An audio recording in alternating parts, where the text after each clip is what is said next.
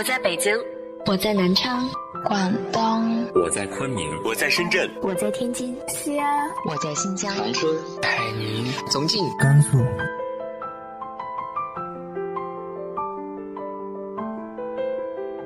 这里是 FM 幺八零八四，昨天的你的现在的未来，我是主播背着吉他的蝙蝠女侠。无论你在哪儿，这里都有我的温暖等你。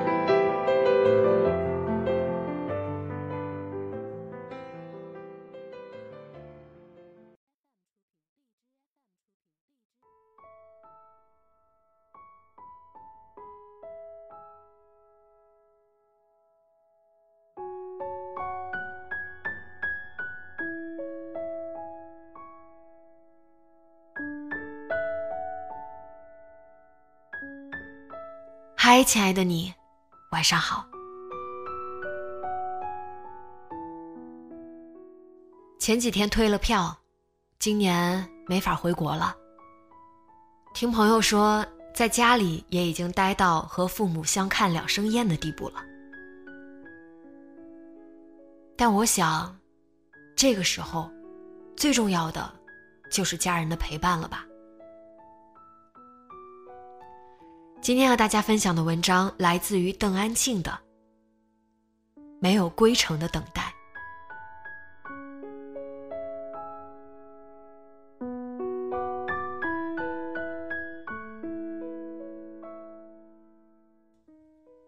气氛感觉一下子又紧张起来。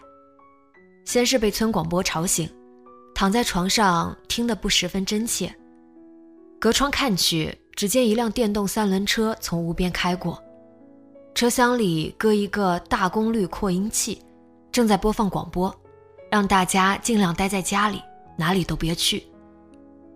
然后我穿好衣服下来吃饭，母亲说起去村里买菜时，院口除开之前停着一辆面包车，防止车辆进出外，还专门有人把守，只要人们聚集聊天，那人就会去劝阻，而且。店铺都关门了。到中午，家家门口都贴上了新型冠状病毒感染的肺炎公众防护提示，和武穴市人民政府致全体市民朋友的一封信。前几天，村干部还挨家挨户发放一次性口罩，对返乡的人还做了登记和体温测量。多日的好天气几乎快让人忘了疫情的严重性了。保暖的阳光洒下，江风和软，田野里青草从泥土里钻了出来。各家各户在自家门口晒起了棉被，把菜园里吃不完的萝卜切成丁晒干。土狗在麦田里追来逐去的玩闹。母亲拎着一大桶新鲜的冬青菜回来。让我给市区的哥哥打电话，不知道你哥那里有没有菜吃的，让他回家拿。我说，他不能回来的，市里已经下了命令，不让机动车走，我哥没办法开车回。前几天哥哥开车到百米港大闸，路封了，他只好带着两个孩子沿着长江大堤走了十里路到家。这一次连车都不能开出门，而且按照市里的规定，人也不能随意出来了。母亲遗憾地说：“也不知道他一家在市里有没有米吃。”我说：“这个你放心，市里的超市肯定还有卖的。”从我们这里到市区的公交车已经停了多日，如今机动车也不能开，基本上去哪里都是寸步难行。院口前面的省道上偶尔有救护车驶过，其余时间空空荡荡的。哥哥之前还时不时开车回来看看家里情况，现在我们已经多日不见了。嫂子发视频来，只见哥哥沿着客厅慢慢跑步，侄子坐在沙发上无聊的看电视。在市区里不能出门的人们，大多都如此发呆度日吧。还是在乡间稍微自在些，可以楼上楼下走动，实在闷了，站在大阳台上看田地和村落。在家里自我隔离多时，有时实在觉得烦闷，便跟母亲说：“我出门走走。”母亲提醒我说：“记得戴好口罩。”我说：“晓得。”没想到之前对戴口罩一事不当回事的母亲，现在反过来监督我了。我手头只有从北京回来前夜买的一包口罩，三个。这些天没舍得用，因为想等着以后回北京的路上用。网上买的口罩送不到，朋友寄的也收不到，能戴的只有村干部发的一次性口罩。院里大部分戴的口罩也都是一次性的，有稍微好点的也是反复戴了很久，没办法更换。所以大家基本上就是处于毫无防护的状态。至于消毒液，更是没有，也无法买到。大家能做的就是待在家里。有点听天由命的意味。出门也只能往长江大堤那边去，见到人大家都自觉地避开。长江大堤昔日是交通要道，现在完全可以放心的乱走，反正一辆车都没有。来到江畔，长江水位降到很低，露出了浅浅的沙洲。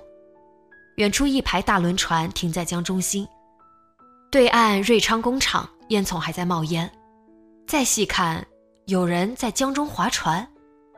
我忽然想到前几天我们武穴这边有人划着木盆偷渡长江，结果被劝回。如果没有特别紧急的事情，这位老乡恐怕也不会这么铤而走险吧。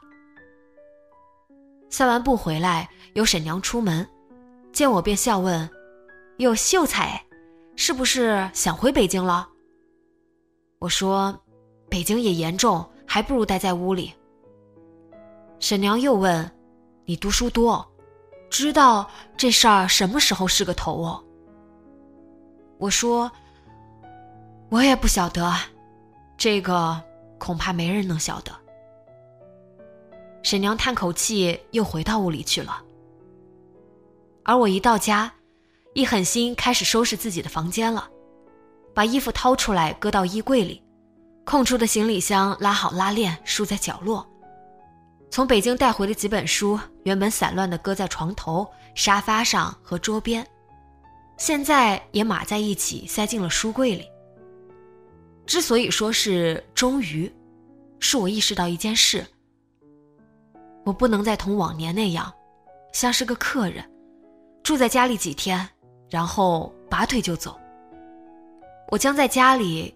待很长时间，哪里也去不了。我所能做的就是等待，没有确切日期的